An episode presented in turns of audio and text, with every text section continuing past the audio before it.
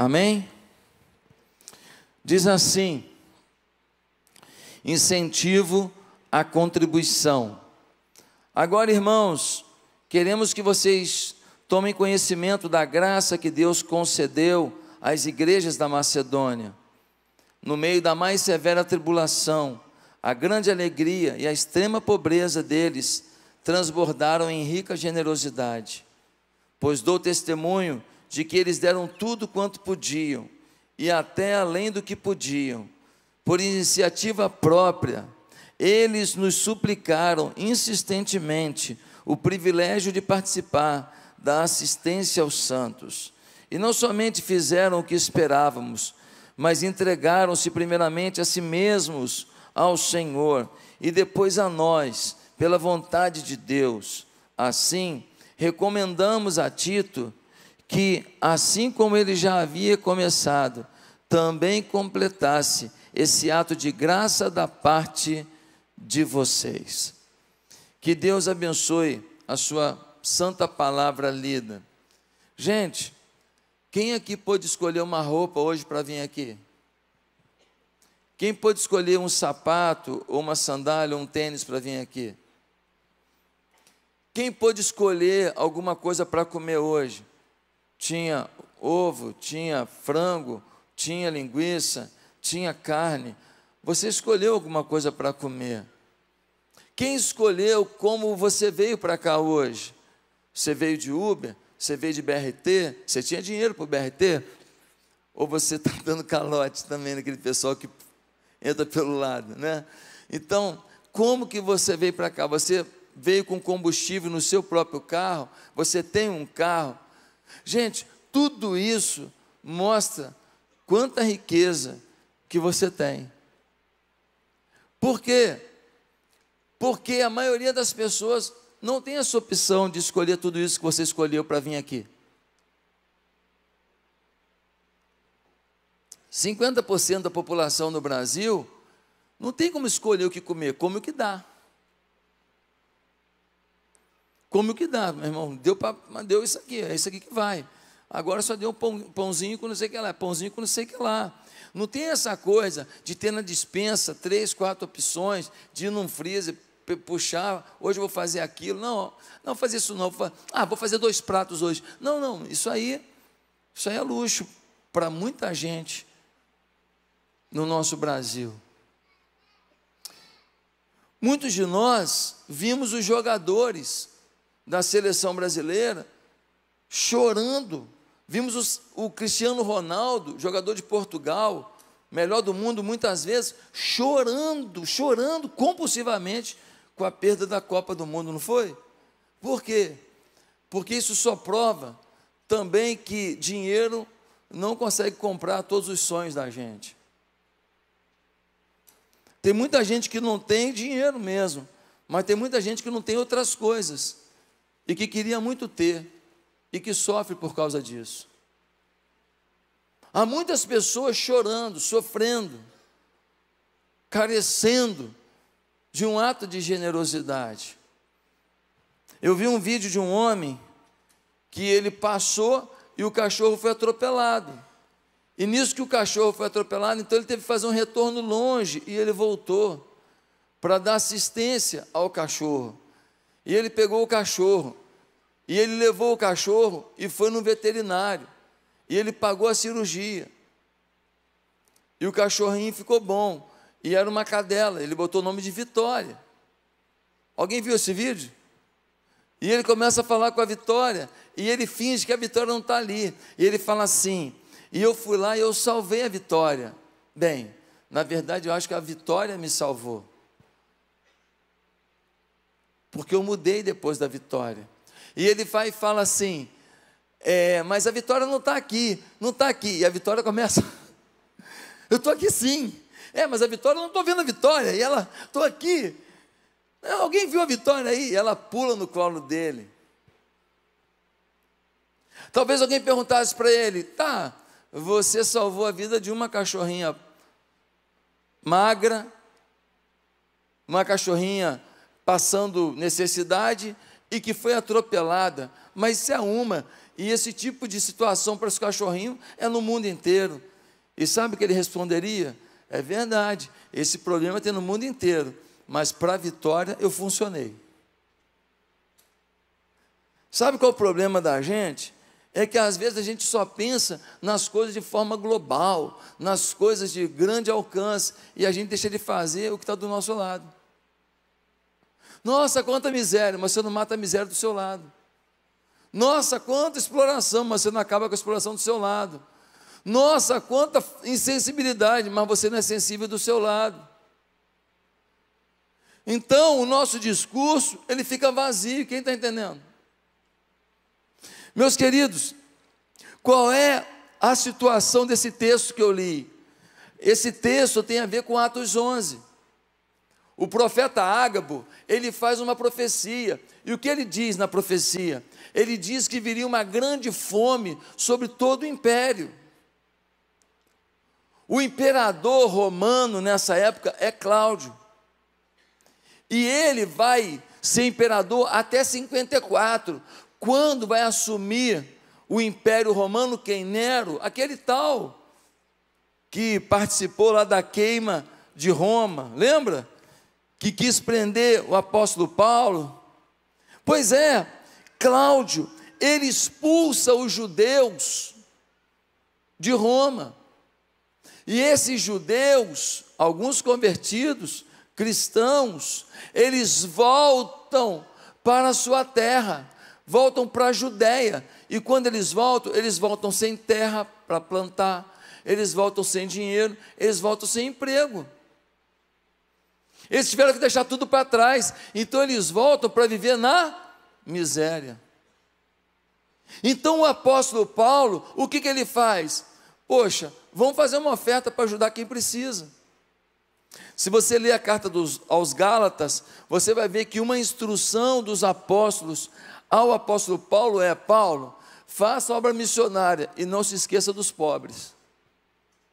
A obra missionária e o cuidado com os carentes andam em paralelo.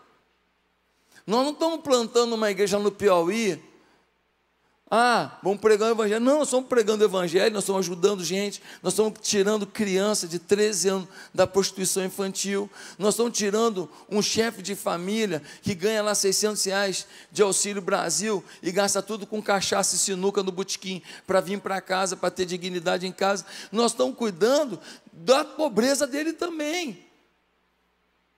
Nós não estamos simplesmente pregando o Evangelho, aceita Jesus e a gente não cuida da necessidade real do momento que esse homem vive.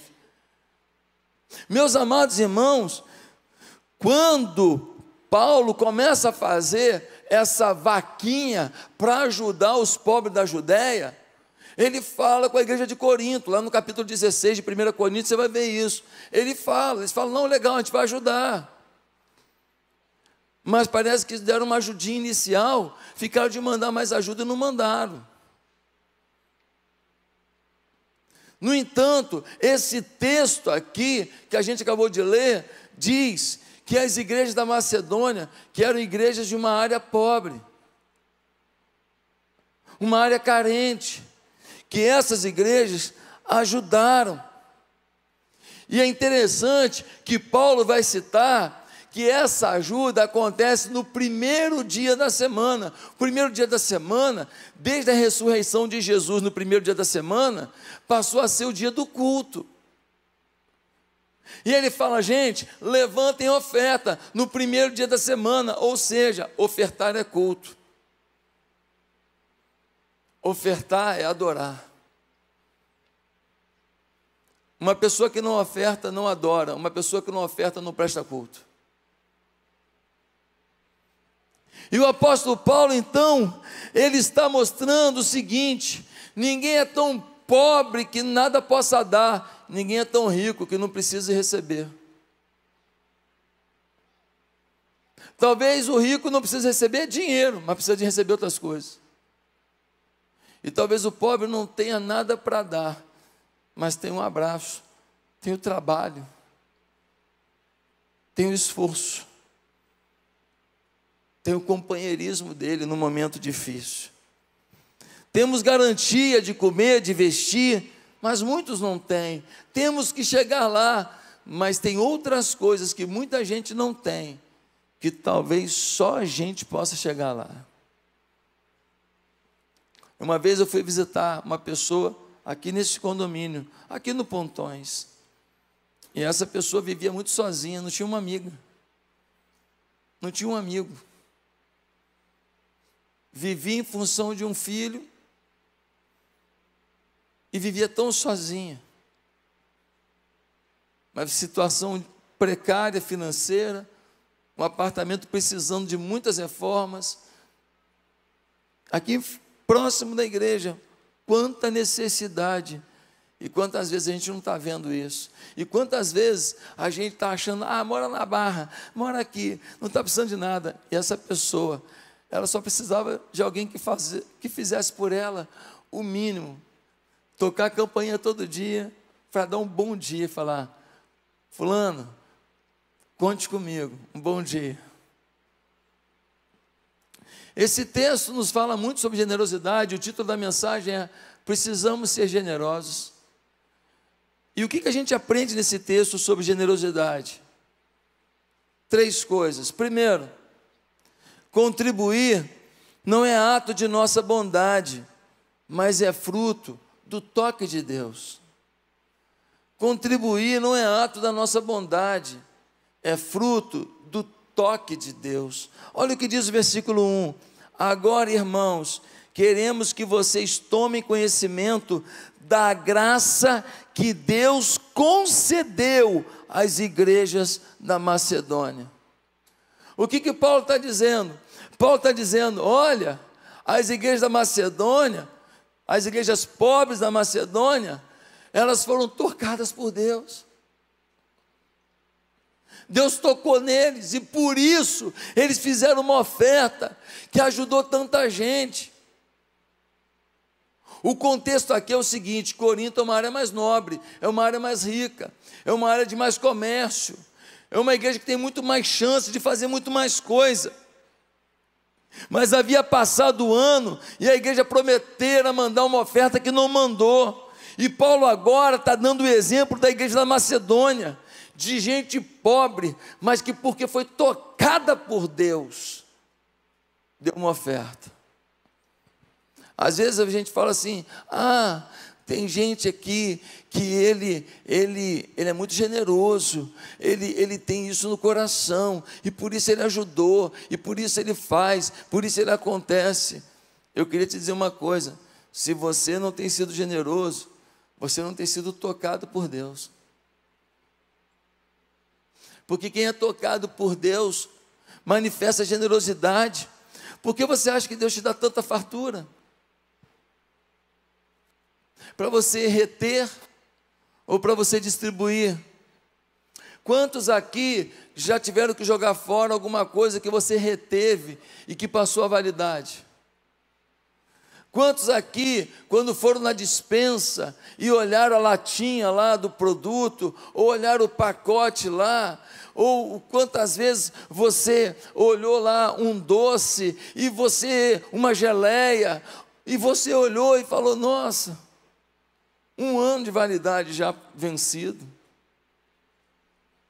E você olha para aquilo e fala: Estragou. Ei, lembra quando o maná caía do céu? tinha que pegar o maná do dia e comer o maná do dia. O povo não podia guardar maná. Se guardasse mais maná do que a necessidade do dia, o maná estragava. Ei, Deus não te deu abundância para você reter, porque muita coisa vai estragar. Deus te deu abundância para você distribuir. Querido, o maior problema da gente ser generoso, sabe qual é? É que a gente acha que a gente é dono. Eu trabalhei, eu conquistei, eu fiz, eu aconteci, eu comprei meu carro, eu comprei minha casa, eu comprei minha lancha, eu comprei minha moto, eu comprei meu Ray-Ban, eu comprei meu relojão, eu comprei não sei o que lá. Então a gente acha que a gente fez acontecer e a gente comprou e que a gente é dono. E quando a gente é dono, a gente resolve acumular. A gente não percebeu que Deus nos fez para ser mordomo. Quando tem um mordomo na casa, tem bife no almoço, ele come? Come. Tem arroz, ele come, come. Tem feijão, ele come, come. Tem é, é, salada, ele come. Tem suco de uva, ele toma. Tem sobremesa de pudim de leite condensado, caramelizado, flocoscante, ele toma também.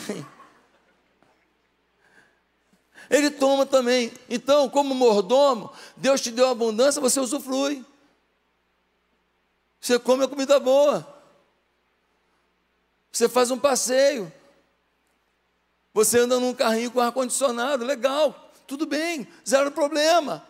Como mordomo, você vai usufruir, porque o mordomo usufrui. O problema é que o mordomo não pode reter, porque o dono é generoso. Quando o mordomo retém aquilo que não é seu, tudo é de Deus. Quando o mordomo retém o que o dono mandou distribuir, você está ofendendo o dono. E mordomo que ofende o dono perde a função. E se perder a função, não participa da prosperidade da casa do dono. Quem está entendendo? Segundo lugar, o que, que a gente aprende aqui?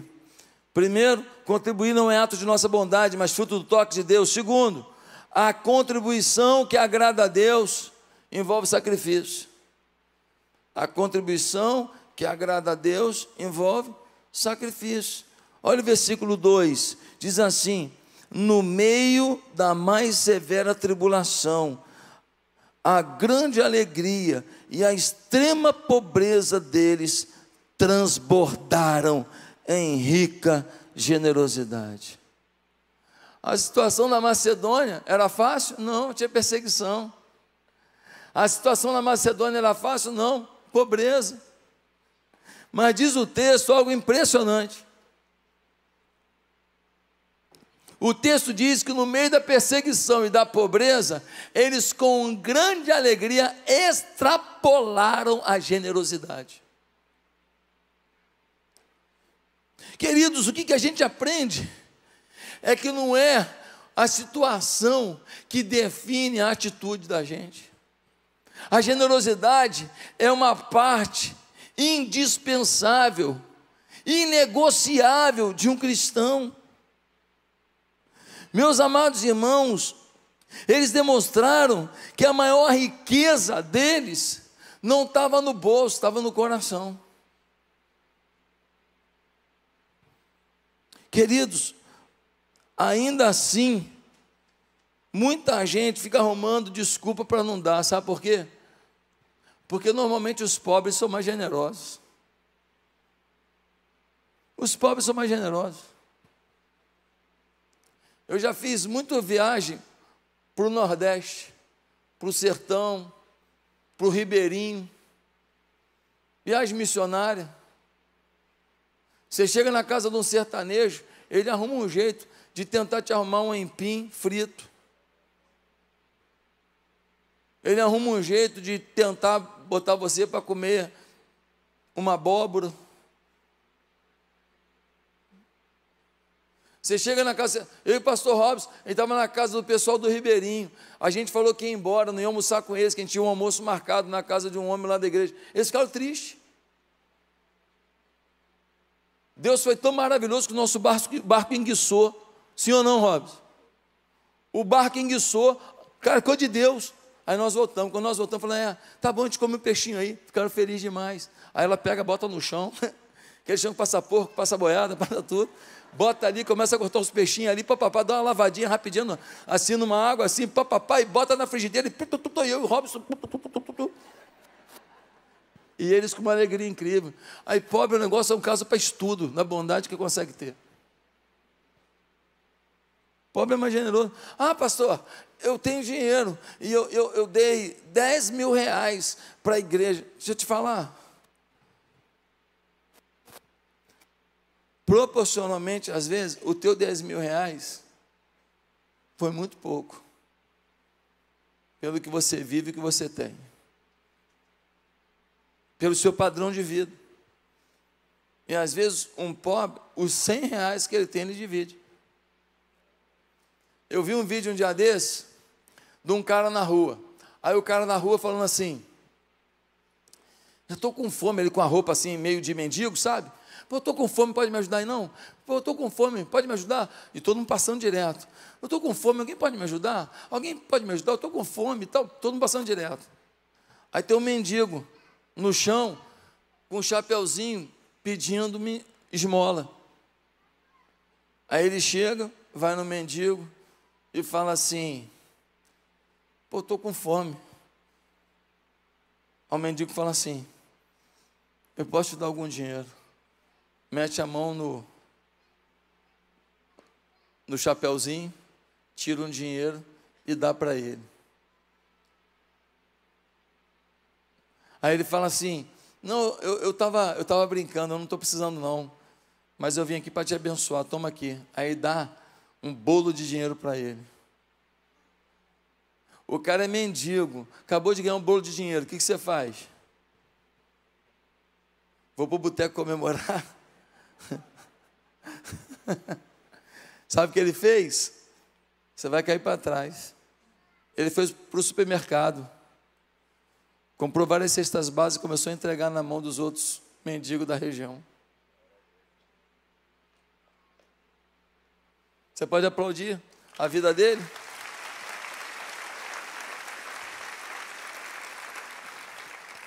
Generosidade não tem a ver com quanto se tem na conta bancária, mas em quanto de amor se tem no coração. Generosidade não tem com quanto se tem numa aplicação, tem a ver com quanto a gente aplicou da palavra de Deus à nossa vida. Não ser generoso é não ser cristão. A generosidade deve ser a marca do cristão. E a boa pergunta é: qual o sacrifício que você faz para alguém ser alvo da tua generosidade? Mas em terceiro lugar, eu aprendo uma última lição aqui. Pode alguém no teclado? É que a contribuição que agrada a Deus ativa o sobrenatural.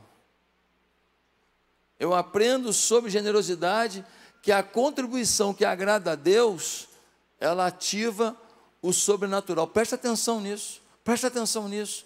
Aqui tem uma chave muito forte. Versículo 3 diz assim: pois dou testemunho de que eles deram tudo quanto podiam e até além do que podiam. Eu dou testemunho que os pobres da Macedônia, os irmãozinhos lá, eles deram o que podiam e além do que podiam. Quem entendeu isso aqui? Quem percebeu o sobrenatural aqui? Eles deram o que podiam, a parte deles. Aconteceu algo que eles não podiam, sobrenatural agiu. Sabe de uma coisa? Tem muita coisa que você está sonhando com Deus, tem muita coisa que você tem de expectativa, e não aconteceu por um motivo muito simples: você não é generoso ainda. Nós temos aqui uma creche, 250 crianças de famílias humildes, gente que precisa. Talvez não tenha um real teu lá. Ah, pastor, vai esculachar? Não, não, não. Nós somos família, nós somos time. Se eu não deu, eu dei por você, está tudo bem. Mas assim, a minha vida eu sei que eu estou fazendo eu estou esperando e estou colhendo em função do que eu faço. Você escolhe o teu caminho, pô. Simples assim. Conversa, como diz assim, ó, papo reto. É a palavra de Deus. Deram o que podiam e além do que podiam. A oferta que agrada a Deus ativa o sobrenatural. Pessoas generosas têm um favor de Deus diferenciado. Ponto final. Pessoas generosas, elas vão alcançar coisas, vão tocar coisas, vão ser ajudadas por pessoas que elas nunca imaginaram de uma forma diferente. Por quê? Porque Deus olha e vê a generosidade e fala: ali eu vou liberar o meu sobrenatural. Queridos, olha só o que estava escrito no versículo 4. Por inici iniciativa própria, eles nos suplicaram insistentemente o privilégio de participar da assistência aos santos. O Paulo deve ter falado assim para a igreja da Macedônia: Irmãos, vocês estão apertados. Momento difícil. Vocês estão passando dificuldade. Na outra vocês ajudam. Eles falam assim: Paulo, por favor, nem toque no assunto. Tem irmão nosso na Judéia que tem menos que a gente. Nós não vamos ficar de fora da oferta, não. Nós vamos nos sacrificar. Nós vamos fazer o nosso melhor. Nós vamos mandar oferta para os nossos irmãos. Agora, quando a gente lê esse texto, a gente entende o princípio de Jesus: melhor coisa é dar que receber. Eu gosto de receber, você gosta de receber? Eu gosto de receber. Quem não gosta de receber? Mas quando a gente recebe, tem uma satisfação em um nível da alma. Mas quando você dá alguma coisa que faz a diferença na vida de alguém, tem uma satisfação mais profunda, sim ou não, gente? Fala a verdade. Quando você promove alguma coisa que você fala, nossa, olha a alegria dessa pessoa, olha a satisfação dessa pessoa, olha o quanto que ela está tendo uma oportunidade. O nível de satisfação é mais profundo. Aí alguém fala assim, pois é, mas eu já ajudei muita gente, pastor. Quem me deu as costas, pastor.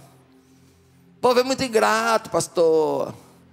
Deixa eu te falar, deixa eu te falar.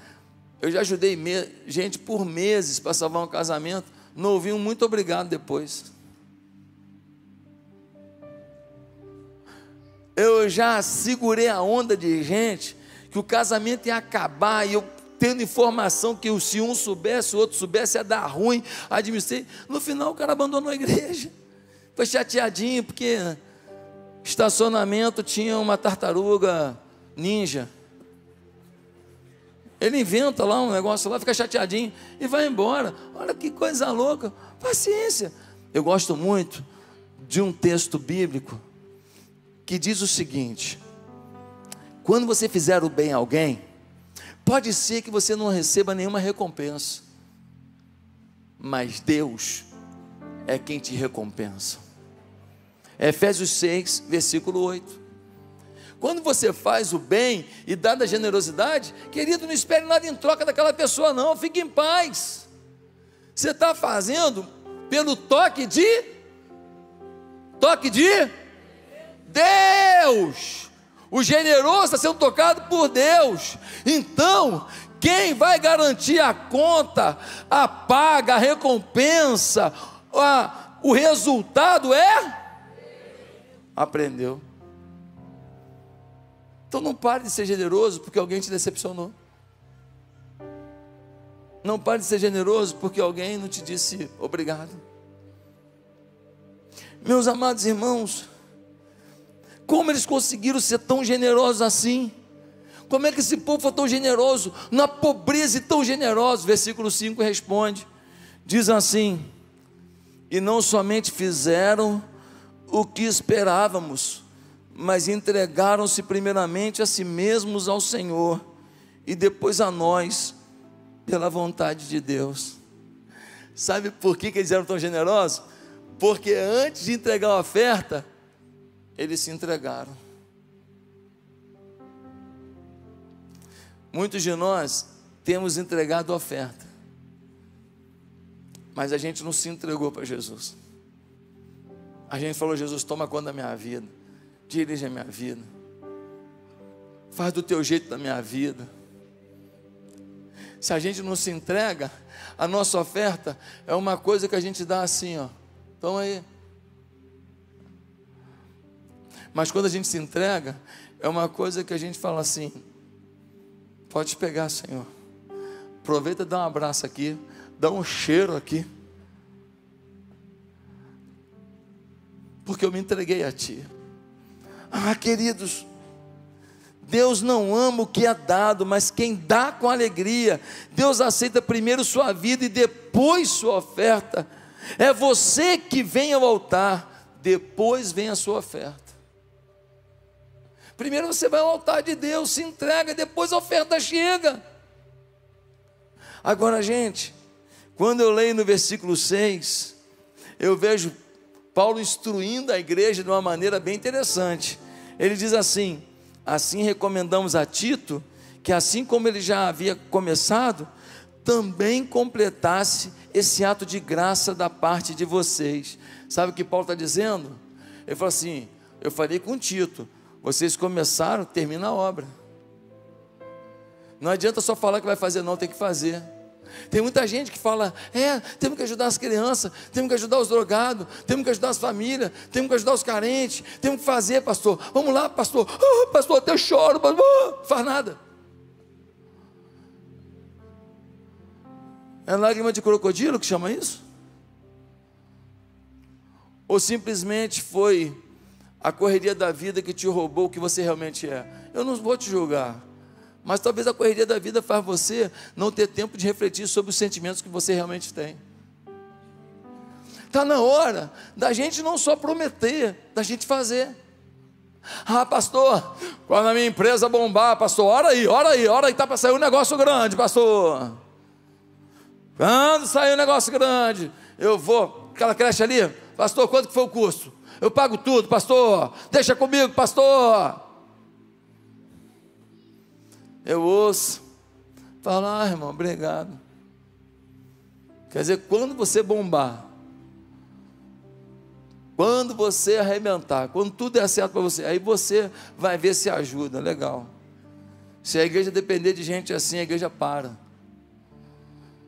Porque não é dos bombados que Deus conta, não. Não é dos bilionários que Deus conta, não. Deus conta com o coração de gente sincera.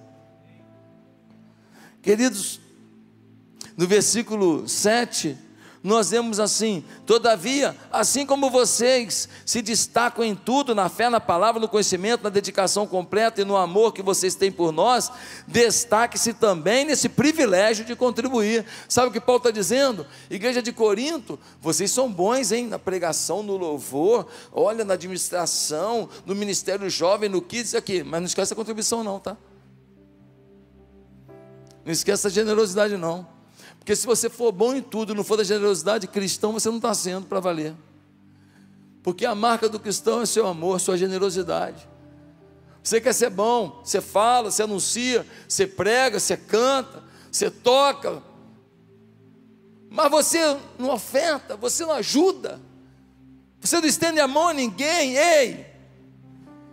E aí a gente começa a olhar quem é o maior exemplo para que tudo isso seja uma realidade. No versículo 8, nós lemos assim: Não lhes estou dando uma ordem, mas quero verificar a sinceridade do amor de vocês, comparando-o com a dedicação dos outros, pois vocês conhecem a graça de nosso Senhor Jesus Cristo, que sendo rico, se fez pobre, por amor de vocês para que por meio de sua pobreza vocês se tornassem ricos. Toda a força, todo o poder estava em Jesus. Paulo fala, mesmo tudo estando sobre ele, ele abre mão, ele se esvazia, ele se faz homem, ele vem à terra, ele se permite ser morto na cruz, morre no teu lugar para que você tenha vida eterna. Ei, ele se fez pobreza para você ter a maior riqueza que alguém pode ter, a vida eterna. O maior exemplo que nós temos de generosidade é o próprio Cristo. E como que nós, que dizemos que somos seus seguidores, seus servos, não temos a mesma postura, irmãos? Queridos, nós temos que dar com alegria, nós temos que ajudar com alegria, e não é só o pobre, não, é a quem precisa, porque cada um tem uma necessidade diante de nós. Eu conheci uma moça e aquela moça foi abusada. E ela ficou com medo dos homens. E ela foi abusada por uma pessoa da família. E ela ficou com nojo da família. E a única coisa que ela tinha de esperança na vida era morrer. O desejo de morte era o seu maior alvo família, classe média, condições, chances e oportunidades mil para a moça, mas o sentimento dela é de morte. E ela em depressão, e muita gente da família achando que era bobagem, que era besteira, que não tinha motivo, porque isso, a menina tem tudo, olha aí, ó, tem tudo, tem tudo. Só não sabiam que ela só não tinha dignidade dela mesma, por se culpar por alguma coisa que fizeram com ela e que ela se sentia culpada. Porque a criança muitas vezes se sente culpada. É como se, se, se o tio fez isso, se o amigo do papai fez aquilo, a culpa deve ser minha. E uma pessoa dessa precisava de um abraço, de uma mãe, de uma mãe espiritual, de alguém que lhe abraçasse. Você é linda, preciosa, acredite em Deus, segue a tua vida, vira essa página. No meio da tua derrota vai surgir tua melhor conquista, tua melhor vitória. Vamos lá! Deus ama você e tem um plano na tua vida. Será que você tem sido generoso? Eu tenho um vídeo para você. Pequenininho, simplesinho. De um cachorrinho. Ele estava abandonado na rua. Uma pessoa passa e resgata ele e bota dentro do carro. Olha a atitude do cachorro que acabou de ganhar um ato de generosidade. Acabou de ganhar de uma desconhecida um carinho que ele nunca recebeu. Olha esse vídeo.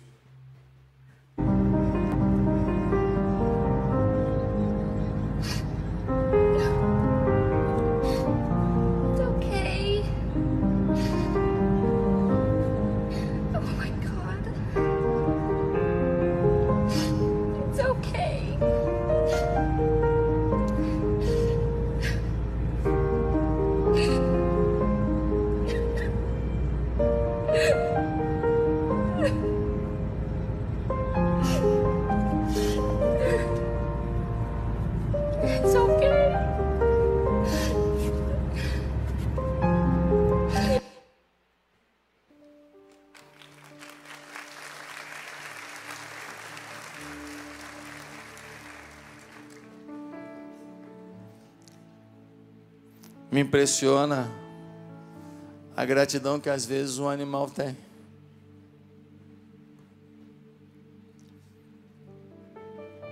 E a gratidão que às vezes um humano não tem. Me impressiona o gesto de generosidade que uma pessoa consegue ter para um animal, que também precisa de generosidade. Mas quantos semelhantes a nós, que a gente não estende a mão. Me impressiona a nossa insensibilidade às vezes, para fazer um pouco que seja, mas esse um pouco, para quem recebe, é tudo. Para uma menina que nunca recebeu um abraço do pai, ganhar uma boneca, aquela de pano mesmo, aquela mais barata. Cara, é ganhar a vida. Para aquele menino que tem que ir para a rua pedir dinheiro para levar para casa e que a mãe fala: não chega aqui com menos de tantos reais. Uma chuteirazinha, uma bola de futebol. E um tempo de brincadeira numa escola é estar num resort. Para uma família que vai num médico e fala assim: ela está com dor, doutor. É, é, eu sei que ela tem, é isso aqui. É, tem um remédio que ela tem que tomar. Ah, é, doutor? É o um remédio? É. E, e, aqui, no, e aqui no, na UPA, eles dão esse remédio? Não, não dão não. E, e tem amostra grátis? Não, não tem não. Tem que comprar. Desculpa, mas tem que comprar. E é o único remédio. Ah, tá bom, doutor. Tá, tá com dor, amor? Tô. Tá bom. Vamos lá, no, na, vamos lá na farmácia, né? Vamos. Chegando na farmácia, é, eu queria ver esse remédio aqui, que minha esposa está com dor.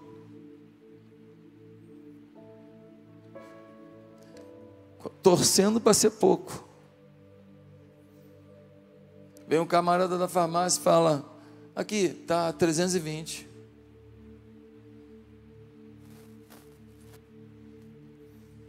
Não tem como vender só dois comprimidos, não. Não, não, só vende a caixa.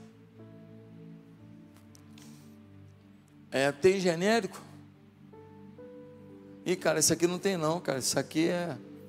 Para isso aqui ela tá, é, é só isso aqui mesmo. É 320 reais.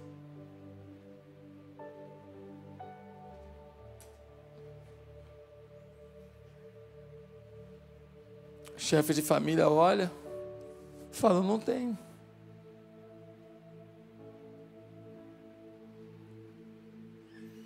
Fala, amor, eu sei que você está com dor. Vou comprar Novalgina. Vou comprar Dorflex, vou comprar outra coisa aqui. Eu não tenho esse dinheiro.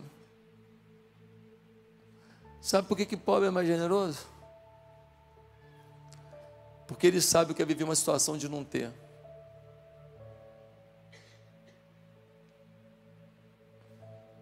Ele sabe o que é um remédio no teu dinheiro.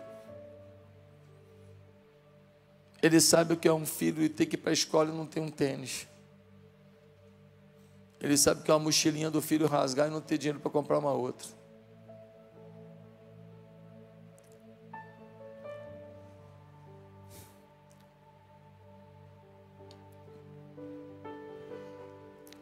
Eu não estou fazendo creche aqui que eu sou bonzinho, não. Nós não estamos fazendo aqui comunidade terapêutica porque os pastores da igreja são bonzinhos, não. A gente está fazendo isso aqui porque é o mínimo se a gente é crente. É o mínimo. Se a gente entende que o nosso semelhante merece uma oportunidade não vamos mudar o mundo, mas podemos mudar a vida de alguém.